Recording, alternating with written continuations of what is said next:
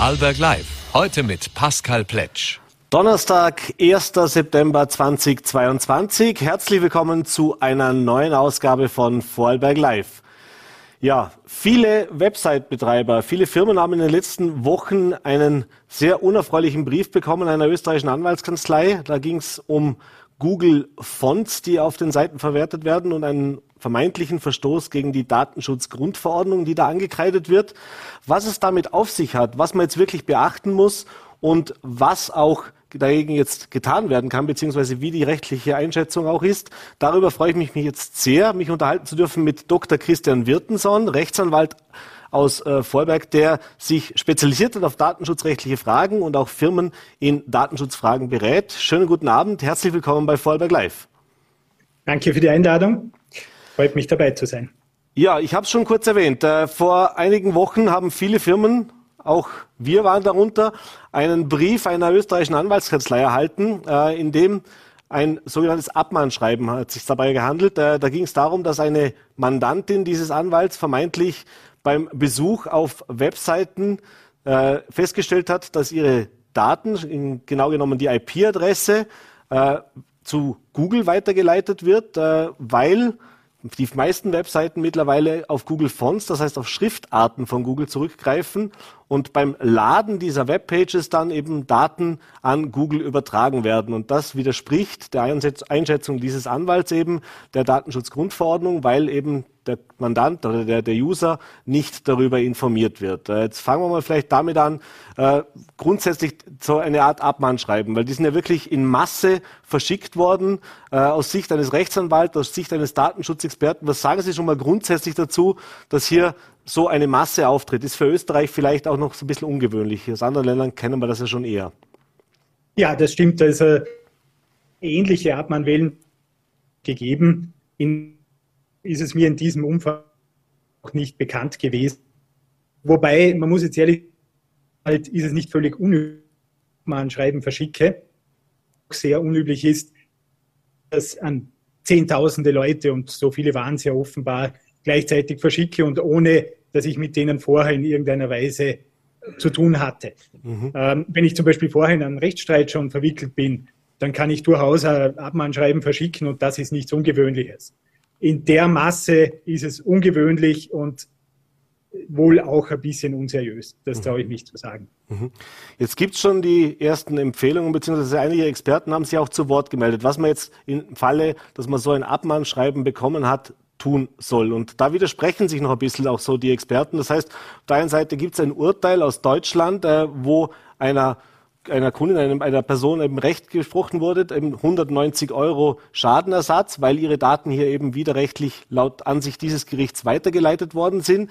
In Österreich gibt es noch kein vergleichbares Urteil und eben dementsprechend sagt die eine Hälfte, ja, das stimmt, dem muss man nachkommen. Und äh, die mhm. andere Hälfte, darunter eben auch die Wirtschaftskammer, die sich hier schon mittlerweile zu Wort gemeldet hat, oder eben auch Interessensvertretungen von Internetprovidern, die sagen, naja, reagieren muss man, aber äh, Abmahngebühr zahlen, das sollte man auf jeden Fall unterlassen. Äh, was würden Sie ja. jetzt einem Betroffenen im ersten Schritt raten, wenn man, so, wenn man so ein Schreiben erhalten hat? Ja, also auch unsere oder einige unserer Mandanten haben solche Schreiben bekommen. Und äh, ich würde sagen, unsere Empfehlung ist so ein bisschen zwischen den beiden Polen. Was richtig ist, ist, dass man solches Schreiben nicht einfach völlig ignorieren sollte.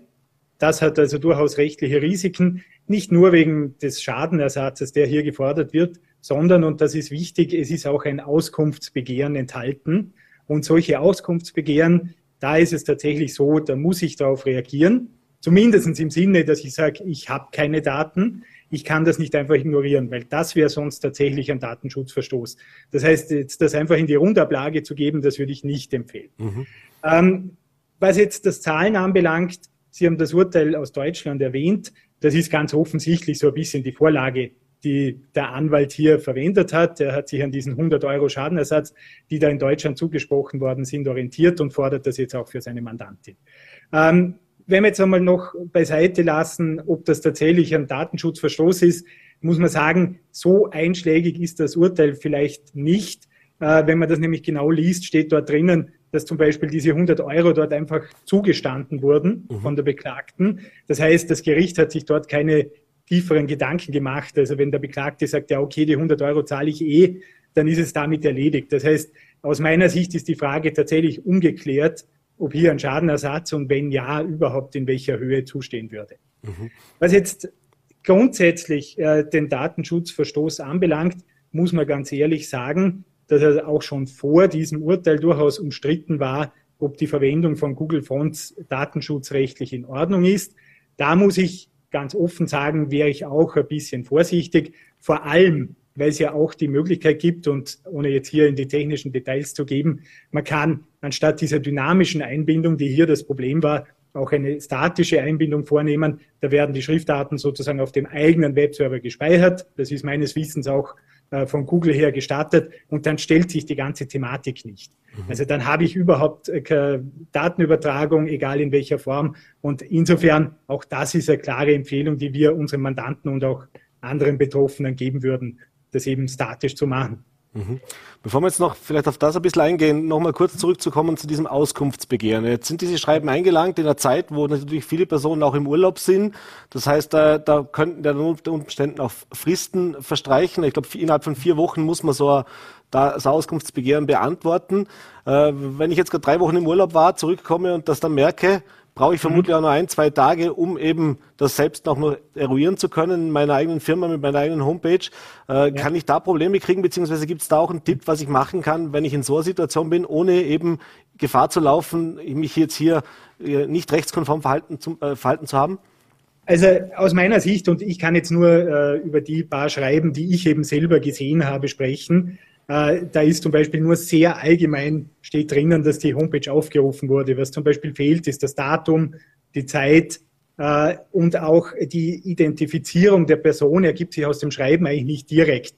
Man kann dann über einen Link da einen geschwärzten Ausweis äh, abrufen. Aus meiner Sicht und jetzt unabhängig von der Frist wäre die vernünftige Reaktion, dass man eigentlich rückmeldet und sagt, wir beantworten gerne das, das Auskunftsbegehren, aber bitte sagen Sie uns zuerst, an welchem Tag und zu welcher Zeit das abgerufen wurde. Dann ist das nämlich auch leicht aufzufinden. Beziehungsweise kann man dann auch leicht nachvollziehen, ob es überhaupt noch Daten gibt. Mhm. Und man muss auch wissen, bei jedem Auskunftsbegehren muss ich im Grunde in einem ersten Schritt immer, ob diejenige Person angeblich nachfragt, diejenige ist, die sie behauptet.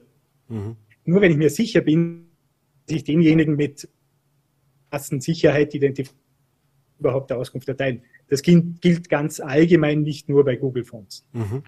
Jetzt gibt es ja eben auch den Verdacht, das haben Sie vorher schon gesagt, dass bei diesem Abschreiben eine Person äh, vorgeschoben wird, sozusagen von dieser Rechtsanwaltskanzlei auch. Denn es sind natürlich extrem viele Seiten hier betroffen, extrem viele Aufrufe passiert. Und äh, da habe ich jetzt auch ein bisschen mit unserer IT unterhalten, beziehungsweise auch mit äh, nachgesehen, was die ISPA, also diese Interessensgemeinschaft der Provider in Österreich, äh, dazu zu sagen hat. Und mhm. da gibt es jetzt auch die Meinung, naja, das ist per se schon ein bisschen schwierig, weil wenn jemand jetzt hintereinander immer wieder auf Seiten zugreift, äh, wo er dann schon beim ersten Mal merkt, naja, da, da werden meine Daten weitergegeben und das dann wieder macht und wieder macht, dann ist es vergleichst du vielleicht ein bisschen banal, dass unsere Zuseher auch besser verstehen. Es ist so wie wenn ich einen, einen, einen Stromzaun irgendwo auf einer, auf einer Weide habe, ich greife da einmal hin, merke, aua, das tut weh. Äh, Mache ich es nochmal und nochmal und nochmal. Äh, irgendwann kann ich halt immer sagen, der Zaun ist schuld oder der Betreiber des Zauns ist schuld, sondern das sollte ich dann wissen. Äh, ist das auch so ein Angriffspunkt, den man vielleicht hat in dieser Angelegenheit? Auf jeden Fall.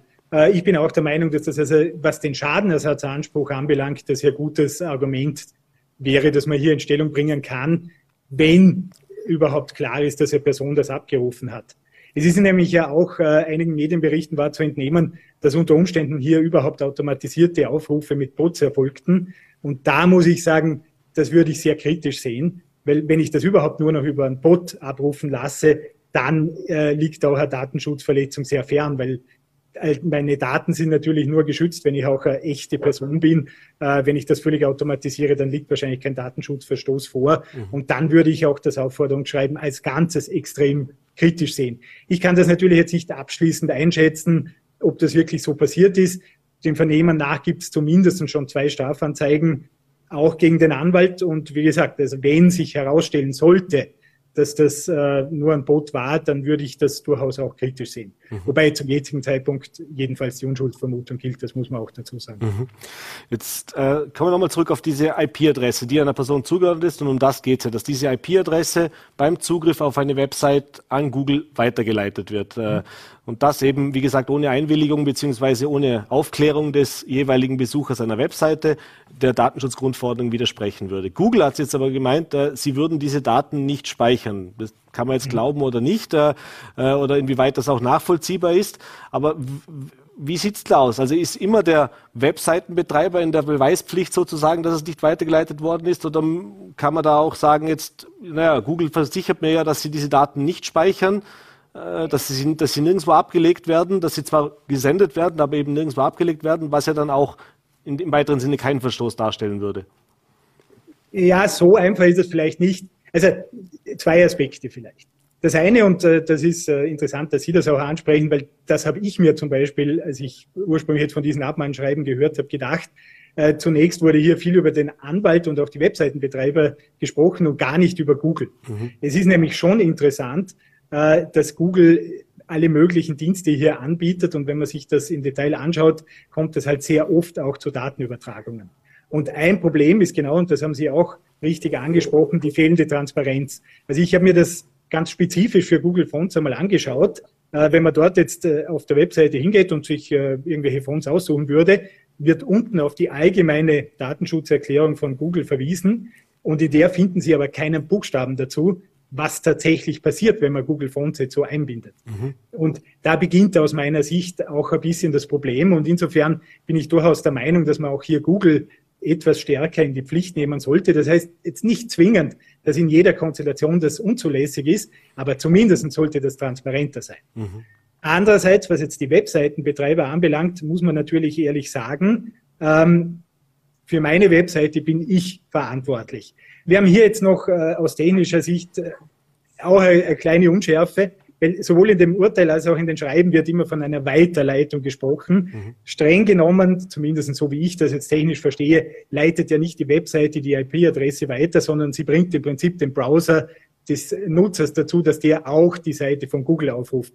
Jetzt kann man sagen, das ist dasselbe. Juristisch ist das aus meiner Sicht nicht abschließend geklärt.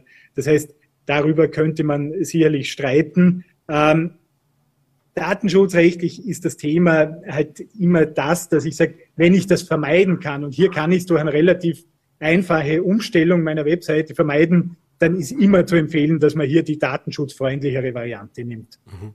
Genau, Sie haben es gerade angesprochen, das kann ich relativ einfach vermeiden, nämlich indem ich eben nicht äh, direkt die Daten von Google jeweils herunterlade, sondern das lokal speichere.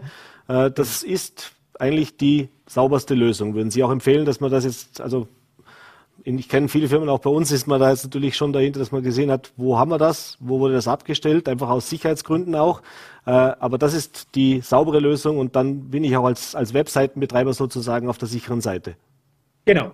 Also das würde ich auf jeden Fall, ich kann es jetzt natürlich nicht für jede Webseite meine Erfahrung bei den meisten Mandanten, was ich jetzt gesehen habe, ist diese Umstellung nicht extrem kompliziert. Also das äh, da muss die, Website, äh, die Schriftart entsprechend auf dem Webserver installiert werden und danach äh, kann man das im Wesentlichen abschalten. Was man vielleicht mitnehmen sollte, jetzt auch als, als sowohl als Webseitenbetreiber als auch als Webseitendesigner, ist einfach, dass man schon sehr gut aufpassen muss, wenn man solche fixfertigen Tools sozusagen, die es ja nicht nur von Google, sondern auch von anderen Firmen gibt, wenn man die verwendet, das ist grundsätzlich natürlich zulässig. Die sind technisch oft auch sehr gut programmiert, das äh, ist äh, außer Frage. Aber man muss doch aus Datenschutzsicht sich sehr genau anschauen, was passiert da im Hintergrund, um genau solche Probleme zu vermeiden. Weil Google Fonts ist ja in Wirklichkeit nur ein Beispiel. Äh, theoretisch könnte ich ganz ähnliche Sachverhalte auch mit anderen Tools haben und man könnte sich auch dort überlegen, ob das datenschutzrechtlich zulässig ist. Mhm. Kommen wir vielleicht noch ein bisschen auch allgemein auf die Datenschutzgrundverordnung zu sprechen, gerade im Bereich des, des, des Webs, also des Internets. Äh, jetzt ist natürlich grundsätzlich zu begrüßen, dass meine persönlichen Daten, wenn ich im Netz äh, surfe, äh, nachvollziehbar sind, wo gehen die hin, wer kann was damit anfangen. Äh, jetzt gab es ja schon vor einiger Zeit diese Umstellung eben auch mit den Cookies, den sogenannten Cookies, dass ich da immer aktiv. Das kennt jeder, der jetzt auf der Seite geht, muss er erstmal sagen, ich stimme zu oder ich stimme nicht zu. Äh, ich würde jetzt mal sagen, 80 Prozent der User finden das sehr nervig und, und lästig, das zu tun. Äh, und ich würde auch sagen, dass viele so ähnlich wie bei bei, äh, wie soll ich sagen, bei, bei ähm, Datenschutzerklärungen, die ich halt durchlesen muss, äh, da mal eben schnell draufklicken, weil bloß schnell wegklicken. Äh, ja. Ist es wirklich, wie soll ich sagen, zielführend gewesen, diese Umsetzung, oder sollte man da vielleicht auch nochmal grundsätzlich jetzt auch überlegen, da auch eben das, das, das Netz, diese Vernetzung eine immer größere Rolle spielt, nochmal drüber zu gehen? Das heißt, war so ein erster Schritt, aber ist noch ein bisschen mit Kinderkrankheiten behaftet. Also formal juristisch müsste man jetzt sagen, das ist nicht nur die DSGVO. Äh, Gerade die Cookie-Problematik hat viel auch mit der sogenannten E-Privacy-Richtlinie zu mhm. tun. Äh, und da ist im Moment auch äh, eine Reformdiskussion in Gange. Äh, also diese E-Privacy-Richtlinie, die also ganz speziell auch die Cookies regelt, äh, die soll überarbeitet werden. Da gibt es verschiedene Entwürfe. Das ist jetzt einfach noch nicht ganz absehbar. Ich gebe Ihnen natürlich völlig recht, dass äh, sozusagen hier nur irgendwelche Buttons anzubieten, ohne dass dahinter wirklich eine transparente Information steckt, das dient dem Datenschutz recht wenig. Und das ist genau der eher formalistische Teil der DSGVO, der wahrscheinlich eher ein bisschen ins Leere geht. Die Grundprinzipien der DSGVO würde ich persönlich durchaus für sinnvoll halten. Äh, ich glaube, dass also gerade äh, im Rahmen der immer stärkeren Digitalisierung der Schutz dieser wirklich persönlichen Rechte durchaus wichtig ist. Und diese Grundprinzipien der DSGVO, die sind jetzt weder ganz neu noch irgendwie äh, obsolet geworden. Also die würde ich durchaus hochhalten. Da muss man natürlich auch sagen, jetzt sowas wie diese Abmahnwelle äh, ist sicherlich etwas, was diesem aus meiner Sicht sinnvollen Datenschutz nicht hilft, sondern schadet. Mhm. Kommen wir zum Abschluss noch kurz eben auf, das haben wir auch schon kurz angesprochen, äh, eben die großen Player auf diesem Markt, eben wie Google, äh, Facebook etc. Äh, jeder von uns hat mittlerweile ein Smartphone, äh, da werden hat jeder schon auch schon erlebt, ohne dass ich irgendwas klicke, plötzlich kriege ich irgendwelche Empfehlungen, Werbeeinschaltungen und so weiter. Das heißt, Daten sammeln diese Unternehmen in massivem Ausmaß. Niemand weiß so genau, was wird genau gesammelt und was wird auch wie weiterverwendet. Äh, meistens schwierig, denen auch habhaft zu werden, denn sie sitzen nicht in Europa, sitzen über einem großen Teich oder in eben Ländern, wo sie sich wenig angreifbar machen. Äh, wie zuversichtlich sind Sie denn auch, dass künftig hier wirklich mal gehandelt wird, dass hier wirklich mal was passiert auch? Äh, denn nochmal, wir können hier Datenschutzgrundverordnung machen, wie wir wollen. Äh, außer ich verweigere mich komplett der Digitalisierung und dem Netz. Äh, sonst wissen die von mir viel, viel mehr, wie ich vielleicht mit einer Bestätigung eines Cookies bekannt gebe, alleine schon dadurch, dass ich ein Telefon benutze jeden Tag. Ähm, also, eine sehr wichtige Frage. Äh, ich glaube, man darf hier jetzt, äh, man kann noch kein abschließendes Urteil abgeben. Es sind derzeit wirklich eine Reihe von Verfahren in der Pipeline, kann man sagen. Einiges liegt jetzt schon beim Europäischen Gerichtshof und der ist ja das Gericht, das letztendlich über die Interpretation der Datenschutzgrundverordnung entscheidet. Äh, und ich weiß auch selber, bin teilweise auch am Verfahren beteiligt. Also da kommt noch einiges. Aber es ist natürlich richtig. Letztlich sollte sich auch die Durchsetzung der DSGVO hier nicht auf Detailprobleme und auf äh, ganz kleine oder halb private Webseiten konzentrieren, sondern wirklich sich auf diese großen Player fokussieren, die teilweise, und das kann man, glaube ich, so allgemein schon äh, festhalten, also zum Teil diese Verpflichtungen einfach umgehen. Mhm. Äh, das ist jetzt egal, ob man dieses, äh, wenn es jetzt um Hass im Internet geht, äh, wo die Umsetzung sehr schwierig ist, das betrifft auch die betroffenen Rechte, wo sich also im konkreten großen sehr entsprechende Ansprüche ist es wirklich wichtig, dass sie auch Behörden in Europa Gerichte und in einem Ausmaß diese Regeln umsetzen. Und dann, glaube ich, kann man hier, hierzu ein bisschen und auch Einhaltung der Regeln alles klar. Ja, Herr Dr. Wirtenson, ich bedanke mich, dass Sie uns ein bisschen Einblick gewährt haben. Äh, fass nochmal kurz zusammen. Also dem Auskunftsbegehren, falls man Empfänger seines Schreiben ist, sicherheitshalber auf jeden Fall nachkommen äh, und beim Rest sich eben wirklich genau schlau machen. Im besten Fall natürlich beim Anwalt des Vertrauens. Äh, danke mich für die Zeit und alles Gute. Schönen Nachmittag oder schönen Abend noch. Danke. Ja, danke für die Einladung. Wiedersehen. Ja, und wir machen jetzt weiter mit einem politischen Thema. Ich freue mich jetzt sehr, äh, begrüßen zu dürfen Sabine Schäftknecht von den NEOS. Äh, Sie habe ich im Vorfeld der Sendung, das haben wir aus Termingründen aufgezeichnet, unterhalten über das, was jetzt im politischen Herbst im Landtag ansteht, äh, welche Themen hier wohl zu bearbeiten sind, was die größten Hausaufgaben auch sind, die die Landespolitik jetzt vor sich hat im Rahmen der Teuerung, der Gaskrise, was da im Winter alles auf uns zukommt. Und wir haben uns natürlich auch unterhalten darüber, über die Vorgänge bei der Wien Energie. In Wien sitzen die Neos ja bekanntlichermaßen mit in der Stadtregierung. Was Ihre Kollegen von dort berichten, wie Sie diese Causa einschätzt, das schauen wir uns jetzt gemeinsam an. Ja, schönen guten Abend und herzlich willkommen bei Vorarlberg Live, Sabine Schäfknecht. Einen wunderschönen guten Abend. Ja, äh, ein Thema, zwar jetzt nicht zwangsläufiger Vorberger Thema, würde man sagen, wir im Ländle machen es wieder besser, äh, beschäftigt momentan die Politik in Österreich, nämlich das Thema rund um die Wienenergie und die damit verbundenen äh, Sicherheitsleistungen, den Kredit oder diese Überbrückungshilfe der Bundesregierung, die jetzt auch beschlossen worden ist. Äh, zwei Milliarden stehen da jetzt im Raum. Äh, es ist Wien zwar weit weg, aber natürlich als Vertreterin der NEOS die Frage an Sie in Wien, die NEOS mit der SPÖ gemeinsam in der Stadtregierung. Wie sieht man als NEOS Politikerin die Vorgehensweise auch, wie das in der Stadt Wien gehandhabt worden ist, sprich diese zweimal 700 Millionen Euro, die da offensichtlich der Bürgermeister ohne Informationen an irgendjemanden weiterzugeben, äh, zugelassen hat bzw. freigegeben hat. Äh, ist das die Art und Weise der Politik, wie die Neos Transparenz verstehen?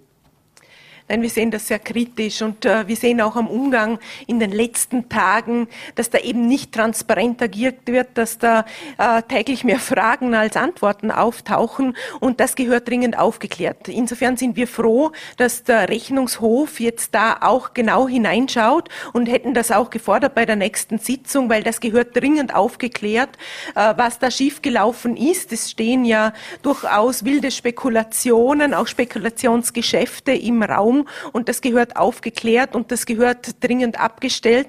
Auch der Umgang wird äh, mit dem Koalitionspartner wird in Wien zu diskutieren sein. Mhm. Jetzt die, sind die Neos ja eine Partei, die sich sehr, sehr als liberal auch sehen, auch als wirtschaftsliberal, viel auf Eigenverantwortung setzen, viel auch sagen, der freie Markt, der Staat soll da möglichst wenig äh, äh kontrollieren und auch äh, kanalisieren. Ähm, aber gerade jetzt um diese Energiediskussion, da kommt es natürlich immer lauter der Ruf, wenn man solche Beispiele sieht, aber eben auch grundsätzlich die Entwicklungen und die nicht abzusehenden Entwicklungen auch im Herbst, äh, dass es mehr Regulat Regulative brauchen würde, dass der Staat sich vielleicht wieder mehr einmischen soll, gerade bei so essentiellen Dingen wie der Energieversorgung.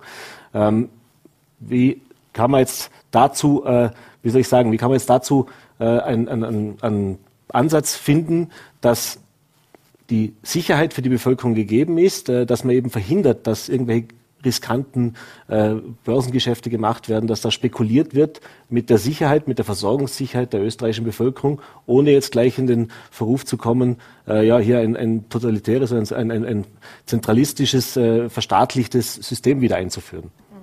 Das, was jetzt passiert, passiert ja auch und vor allem mit auf europäischer Ebene. Das ist das sogenannte Merit Order Prinzip, das man momentan hinterfragen muss. Das sage ich in aller Deutlichkeit. Also es kann nicht sein, dass wir auch in Vorarlberg relativ kostengünstig mit unseren Wasserkraftwerken Strom produzieren und gleichzeitig aber die Preise nach oben schießen. Jetzt sind sie zwar äh, gesichert in Vorarlberg bis zum März nächsten Jahres und das ist gut so, aber es kann nicht sein, dass der Strompreis Strompreis dermaßen vom Gaspreis abhängig ist. Das hat ja mit der Zuschaltung der Kraftwerke zu tun. Also das gehört auf europäischer Ebene geklärt und das gehört auch angepasst. Es hat jetzt lange genug gedauert, aber jetzt steht ein Termin im Raum. Am 9. September äh, soll diese Besprechung auf europäischer Ebene stattfinden. Und ich glaube, es sind alle Länder Europas interessiert daran, dass sich das ändert. Mhm. Jetzt versteht natürlich der Otto Normalverbraucher, jeder Bürger nicht, äh, warum hier spekuliert werden muss bzw. kann und warum man immer auch bei so essentiellen Sachen wie der Infrastruktur, wie bei der Energieversorgung äh, praktisch dieses Wirtschaften nach mehr Umsatz, mehr Gewinn, mehr Gewinnsteigerungen, Effizienzsteigerungen äh, von Jahr zu Jahr verfolgen äh, und nicht doch vielleicht sagt, naja, muss eine Energieversorgung tatsächlich so hohe Gewinne abwerfen, sollte im Idealfall zumindest die schwarze Null stehen. Aber ist das überhaupt notwendig? Braucht es da vielleicht auch ein komplettes Umdenken, was jetzt dieses ganze äh, Wirtschaften gerade mit Infrastruktureinrichtungen anbelangt? Ja, also das, was jetzt im Raum steht mit den Spekulationen, das gehört aus meiner Sicht abgestellt. Es kann nicht sein, äh, dass ein Energieversorger so wie die Wien Energie äh, da dermaßen spekuliert und zwar spekuliert mit Strom, den sie ja selber nicht produzieren können. Da haben wir eine ganz andere Situation bei uns im Ländle. Äh, natürlich lebt äh, die VKW Illwerke davon, Strom zu verkaufen und zum Teil auch abzunehmen, wenn dann die, die Pumpspeicherkraftwerke wieder hochgepumpt werden. Äh, das ist das Geschäftsmodell. Das ist per se nicht schlecht. Das ist gut und da wird auch gut gewirtschaftet bei uns im Land. Das, was die Wien Energie getan hat, wenn es denn so stimmt, sage ich dazu, mhm. das ist aus meiner Sicht fahrlässige Spekulation. Mhm.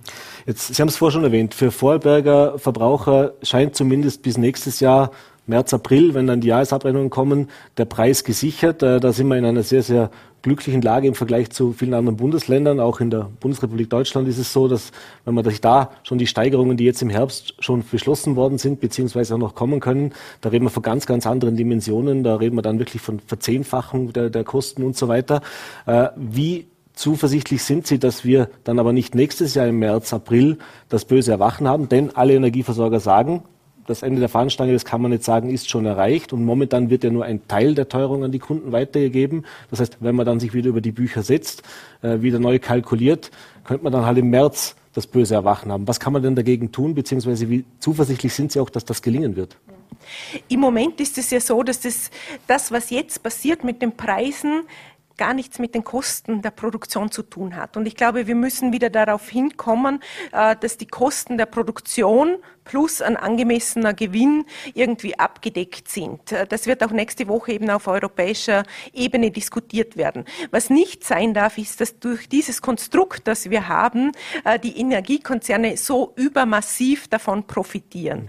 Und dementsprechend bin ich zuversichtlich, dass da Dinge geändert werden, weil sie schlicht und einfach geändert werden müssen. Mhm.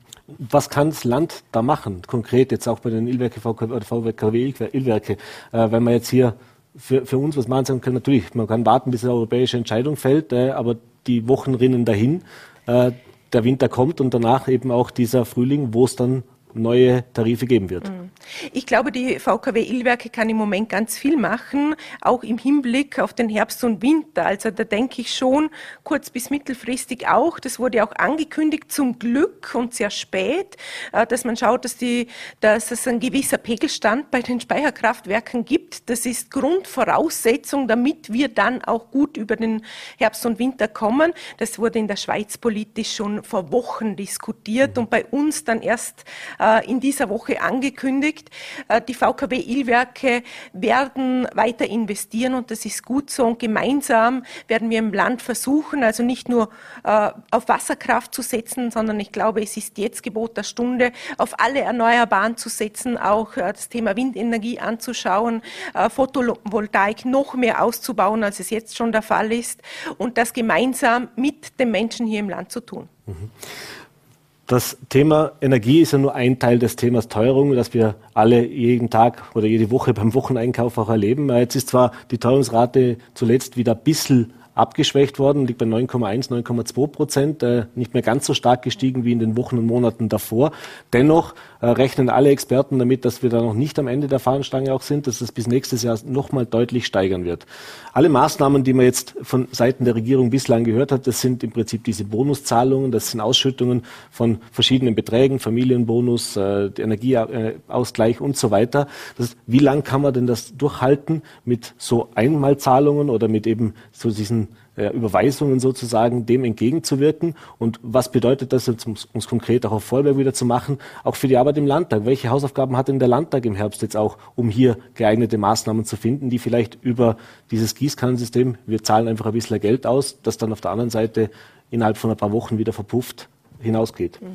Also diese Einmalzahlungen sehen wir sehr kritisch. Wir sehen sie darum sehr kritisch, kritisch, weil es eben nach dem Gießkannenprinzip funktioniert und alle gleich, äh, gleich viel bekommen. Jetzt habe ich mich auch gefreut, als ich äh, die Familienbeihilfe, die erhöhte, auf dem Konto hatte. Aber ehrlich gesagt brauchen es andere dringender. Und ich konnte mich jetzt entscheiden und sagen, ich gebe das eins zu eins weiter an Menschen, die es vielleicht dringender brauchen würden. Aber ich, ich glaube, es ist der falsche Zugang. Der richtige Zugang wäre, für eine massive steuerliche Entlastung zu sorgen, die Abschaffung der kalten Progression schon per Anfang des Jahres, weil wer profitiert im Moment am meisten, das ist der Finanzminister und das mhm. kann es nicht sein.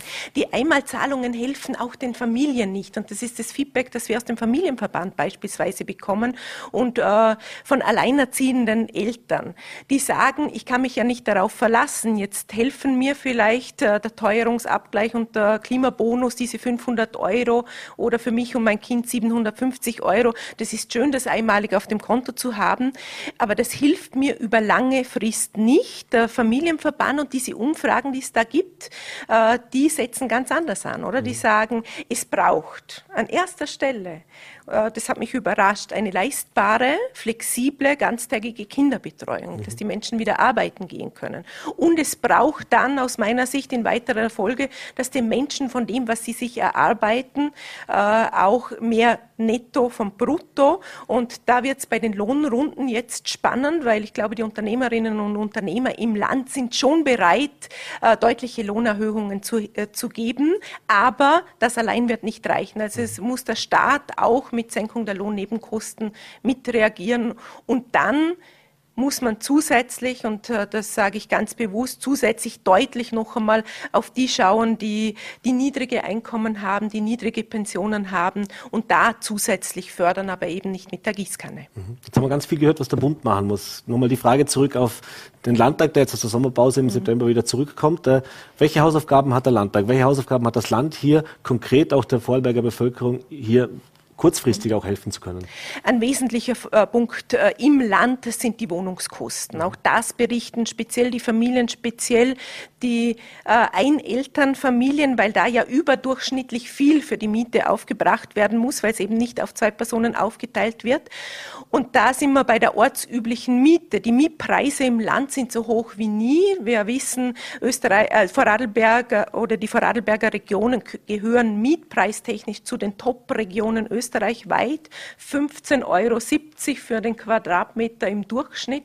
Wenn wir da nicht anpassen mit der ortsüblichen Miete, dann werden ganz viele Menschen äh, keine Mietunterstützung bekommen mhm. vom Land. Also da gilt es anzupassen, damit auf lange Sicht der Anteil Miete an den, äh, an den monatlichen Ausgaben nicht so hoch ist. Das würde helfen und das wäre ein riesengroßer Schritt, wenn wir das schaffen. Mhm. Jetzt gibt es die Forderung, äh, gerade zuletzt vom Lochauer Bürgermeister, grüner Bürgermeister, eben das Thema Leerstandsabgabe. Auch ein Thema, das schon länger diskutiert wird.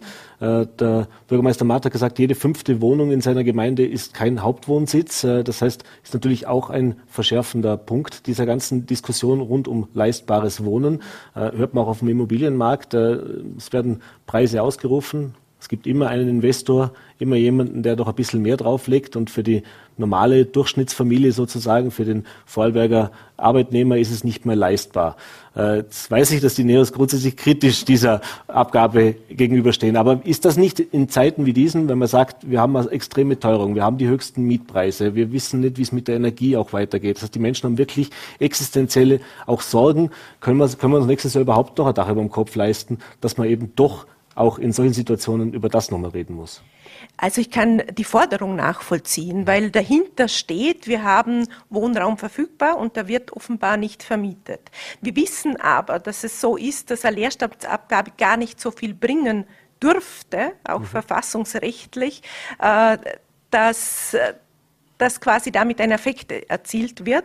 Also insofern lehnen wir die Leerstandsabgabe ab, aber halten die Diskussion für wichtig und, und für wichtig, darüber nachzudenken, wie schaffe ich es, dass diese Wohnungen auf den Markt kommen. Mhm. Und dass das sicher vermieten ein Ansatz. Es ist, glaube ich, immer noch zu wenig bekannt. Mache ich gerne heute Werbung dafür. Nein, weil, weil da einfach viele Sorgen den Fernmietern abgenommen werden, weil da klar ist, äh, das Land beziehungsweise die Vogewose geht quasi sie äh, in die formale Verantwortung auch für diese Vermietung und kümmert sich auch darum, dass das Eigentum dann wieder in entsprechenden Zustand zurückgegeben wird. Mhm. Also das ist ein Punkt. Äh, aber das Mietrecht, und da sind wir leider wieder bei Bund, das gehört dringend angepasst. Wenn das Mietrecht liberaler wäre, dann würden auch mehr Menschen wieder vermieten. Mhm. Ich bringe noch ein letztes Beispiel zum Thema leistbares Wohnen, das mir gerade gestern in den Medien aufgefallen ist, nämlich die Stadt Ulm. Die Stadt Ulm hat jetzt begonnen, oder macht sie schon länger, äh, Grundstücke anzukaufen, äh, also auch Wohnungen oder Grundstücke anzukaufen und diese dann der Bevölkerung in Ulm zu vernünftigen Preisen zur Verfügung zu stellen. Da gibt es gewisse Bedingungen, die daran gebunden sein müssen. Das heißt, das kommt aufs Einkommen drauf an, das kommt darauf an, dass man es selber nutzt, dass man es in einer gewissen Zeit auch bebaut, dass es ein Vorkaufsrecht wieder zurück von der Kommune gibt. Äh, auch ein Thema, das man bei uns schon öfter diskutiert hat, weil klar ist, äh, Grundstücke im Ländle sind sehr rar und äh, wenn man sich ansieht, wenn da was auf den Markt kommt, äh, dann kann der Normal- oder Normalverbraucher da eigentlich von vornherein nicht mehr mithalten, wenn man diese Quadratmeterpreise sich ansieht. Ist wieder ein Eingriff natürlich in den freien Markt, aber Frage wäre auch sowas zum Beispiel ein Thema. Das wäre ein Thema und das haben wir ehrlich gesagt, diskutiert man das schon lange. Grundvoraussetzung wäre ein Landesbodenfonds, den man seit, glaube ich, ich bekomme es mit, seit acht Jahren intensiv diskutiert, der aber keinen Schritt zur Umsetzung weitergekommen ist. Äh, ich möchte aber auch das Thema gemeinnütziger Wohnraum noch einmal ansprechen, weil der Hebel für günstigeren Wohnraum wäre schon mehr Angebot zu schaffen und mehr Angebot wird im Moment nicht geschaffen. Wir haben in meinen Anfangsjahren im Landtag äh, waren immer so 500 gemeinnützige Wohnungen im Jahr geplant. Wir hatten dann auch Zeiten, da hat man 750 im Jahr gebaut und gefordert hat man dann politisch schon 1000. Jetzt sind wir bei 300 zurück. Also da, da mangelt es ganz, ganz extrem an ent entsprechendem Angebot und auch Bau im gemeinnützigen Bereich. Mhm. Kommen wir noch zu zwei anderen Themen. Wir sind schon relativ weit in der Zeit, aber die möchte ich gerne noch besprechen. Das eine ist der Arbeitskräftemangel. Ein Thema auch, das, auch ein Thema, das uns nicht erst seit gestern beschäftigt, das man aber jetzt, vor allem in diesem Jahr ist mir aufgefallen, aus verschiedensten Branchen, also aus allen Branchen, ganz, ganz stark hört und manchmal auch mit Verwunderung hört. Äh, jetzt wissen wir, hat eine demografische Ursache, hat der Ursache, dass die letzten zwei Jahre viele Menschen sich auch umorientiert haben, das Thema Work-Life-Balance immer wichtiger wird. Auch das ist ein Thema, das vor allem bei der Wirtschaft die Alarmglocken klingen lassen muss und soll, äh, aber natürlich auch für die Politik, auch fürs Land künftig eine Bedeutung haben wird. Äh, Stichwort auch Zuzug. Ähm, auch das ein Thema, das im Herbst in irgendeiner Form zumindest eine, an einer Lösung gearbeitet werden kann? Oder ist das ein Thema, wo man sagt, naja, das wird schwierig werden? Also da werden wir uns auf ein paar harte Jahre einstellen müssen. Da müssen wir schon äh, substanziell am System was ändern? Also wir haben da mehrere Themen nicht erst für den Herbst geplant, sondern, sondern schon thematisiert im Frühjahr, äh, weil wir da schon die Not gesehen haben in den Unternehmen. Und da gibt es zwei Zugänge. Zum einen, das haben Sie richtig angesprochen, der qualifizierte Zuzug. Da mhm. ist Vorarlberg nicht gut. Und vor allem sind wir noch schlechter, die Menschen, die herkommen, die Facharbeiter, die herkommen, über längere Zeit hier im Land zu halten. Mhm. Da soll es eine Studie geben, wie das besser funktioniert, beziehungsweise dann auch in weiterer Folge, wie man die Menschen besser unterstützt, weil im Moment bleiben die nur zwei Jahre. Und das ist schade für uns. Und eine andere Chance wird überhaupt nicht gesehen. Und die Chance, das sind die jungen Frauen. Wir haben hochgebildete, total engagierte junge Frauen, die gerne zum groß, großen Teil gerne mehr arbeiten würden, aber die einfach mit, mit den Möglichkeiten in der Kinderbetreuung mhm. diese Chance schlicht und einfach nicht haben. Es gibt nicht das Angebot, dass ich ganztägig arbeiten gehen kann, wenn ich äh, Kinderbetreuung zusätzlich auch zu gewährleisten habe. Und diese Flexibilität und diese Möglichkeit für junge Frauen, die gehört geschaffen äh, im Sinne der Familien, aber auch im Sinne des Arbeitskräftemangels. Mhm. Ist bei der Kinderbetreuung aber das nicht ein bisschen ein Henne- und Ei-Problem? Also sprich, wir haben zu wenig Kinderbetreuung, da sind sich alle Parteien mehr oder weniger einig, dass man da was daran tun kann. Jetzt sieht man aus allen Kommunen aber, es fehlt an dem geeigneten Personal für diese Kinderbetreuung. Das heißt, ich sollte mehr Kinderbetreuung haben, damit die Frauen eben, wie Sie sagen, mehr in den Berufsalltag wieder zurückkehren können, beziehungsweise auch nutzen können aber ich habe die Frau, oder können ja auch Männer sein, aber ich habe das, das Personal nicht, um das zu ermöglichen. Aber man muss genau hinschauen, wieso habe ich dieses Personal nicht. Ich habe nicht das Personal nicht, weil ich es nicht ausbilde. Wir bilden genug äh, Kindergartenpädagoginnen und Pädagogen im Land oder haben ausgebildet über die letzten Jahre und Jahrzehnte, aber die landen nicht im Beruf. Und das mhm. gilt es zu hinterfragen. Wie schaffe ich Rahmenbedingungen äh, für Menschen, die sich zu Beginn ihrer Ausbildung zumindest einmal entschieden haben, mit Kindern zu arbeiten und das gerne tun wollten? Wie schaffe ich Bedingungen, dass die das auch wirklich danach tun. Äh, da sollte eigentlich eine Umfrage entstehen und, und wir merken einfach, da schläft die Landesregierung, da ist die Landesregierung auch nicht bereit, Verantwortung zu übernehmen. Da wird Verantwortung in die Kommunen abgeschoben, da wird, wenn es um den Bildungsbereich geht, Verantwortung auf den Bund abgeschoben. Aber es gibt niemanden im Land, der sagt, ich setze mir die Kappe auf, ich übernehme Verantwortung und suche nach Lösungen. Und diese Lösungen, äh, die wären schon machbar. Man hat sie jetzt einfach nur zehn Jahre verschlafen. Mhm. Da gibt es einiges zu diskutieren, nehme ich an, dann im Landtag auch im Herbst. Äh, letztes Thema noch kurz, äh, das Thema Schulstart natürlich. Steht kurz vor der, äh, kurz bevor. Ähm, jetzt ist das Thema Arbeiten mit positivem Corona-Test ohne Symptome ein Thema, das oder generell die ganzen Corona-Maßnahmen in Schulen ein großes Diskussionsthema, hat auch in Vorarlberg für einige Diskussionen gesorgt, denn es gibt die Empfehlung, dass man mit positiv getestet ohne Symptome als Lehrer arbeiten gehen kann. Das heißt, dass man in die Schule kann. Ausnahme sind die Volksschulen.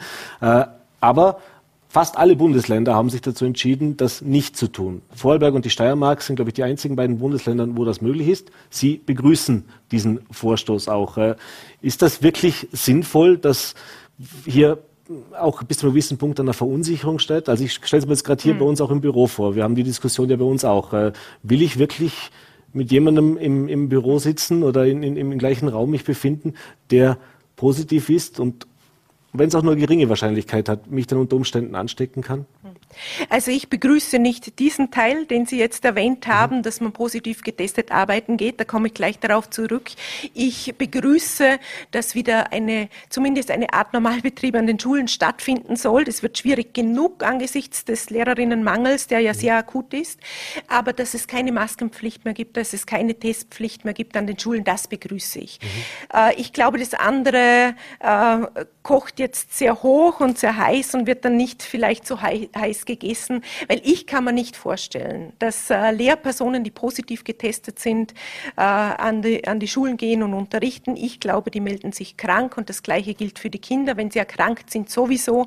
Äh, ich glaube, das ist mehr eine theoretische als eine praktische Diskussion. Das heißt, keine großen Sorgen, dass man dann im Herbst den Aufstand im Lehrerzimmer haben, weil unter Umständen die Kollegin am Tisch sitzt und die anderen dann befürchten, das wollen sie nicht. Nein, ich habe da sehr großes Vertrauen auch in die Lehrpersonen, auch in die Direktorinnen und Direktoren, dass sie das äh, sehr pragmatisch, aber auch im Sinne der Kolleginnen und Kollegen und der Kinder handhaben werden. Also insofern glaube ich, das ist sehr theoretisch und in der Praxis wird das so nicht stattfinden. Mhm. Abschließend letzte Frage noch. Bundespräsidentschaftswahlkampf äh, hat jetzt langsam begonnen, nimmt langsam Fahrt auf. Äh, Anfang Oktober wird dann gewählt. Es gibt so viele Kandidaten wie schon lange nicht mehr, die zur Auswahl stehen. Die Neos haben keinen eigenen Kandidaten jetzt dieses Jahr gestellt. Wie verfolgen Sie diesen Wahlkampf? Und ich bin mir nicht sicher, ob Sie mir eine Antwort geben wollen, aber fragen tue ich es natürlich trotzdem. Von, von, aus Ihrer Sicht, oder wen würden Sie jetzt sagen, wir haben keinen eigenen Kandidaten, aber wohin tendieren die Neos in diesem Wahlkampf? Ja, die Neos ähm, tendieren gar nirgends hin, einzelne Neos ja. Oder? Und, und diese Bekundungen hat es auch schon gegeben, dass man den jetzigen Bundespräsidenten durchaus unterstützt. Und ich kann Ihnen auch sagen, dass ich ihn unterstützen werde, mhm. weil ich das Vertrauen habe, dass er richtig und konsequent agieren kann. Und das sage ich bewusst, auch mit einer gewissen Kritik dahinter.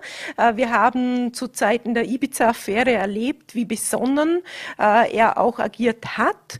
Und im Letzt, also in letzter Zeit, äh, gerade mit Kurz, hatte ich das Gefühl, dass er da, dass ein bisschen Parteipolitik halt doch noch mitschwingt. Und das ist meine Kritik, die ich durchaus auch äußere und nachvollziehen kann. Wie sehen Sie in diesem Zusammenhang auch den Wahlkampf des amtierenden Bundespräsidenten? Auch da gibt es ja Kritik. Er tritt als unabhängiger Kandidat auf.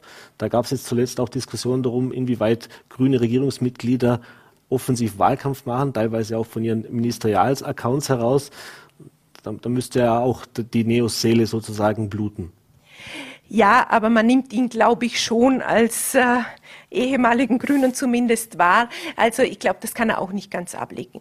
Äh, das andere Thema, das Sie angesprochen haben mit Wahlkampfwerbung, nämlich nicht von offenbar, nicht von äh, Accounts grüner Politiker, sondern Regierungsmitgliedern, mhm. das sehe ich durchaus kritisch, weil da gehört eine ganz klare Trennung her äh, und das wird man sich auch genau anschauen müssen.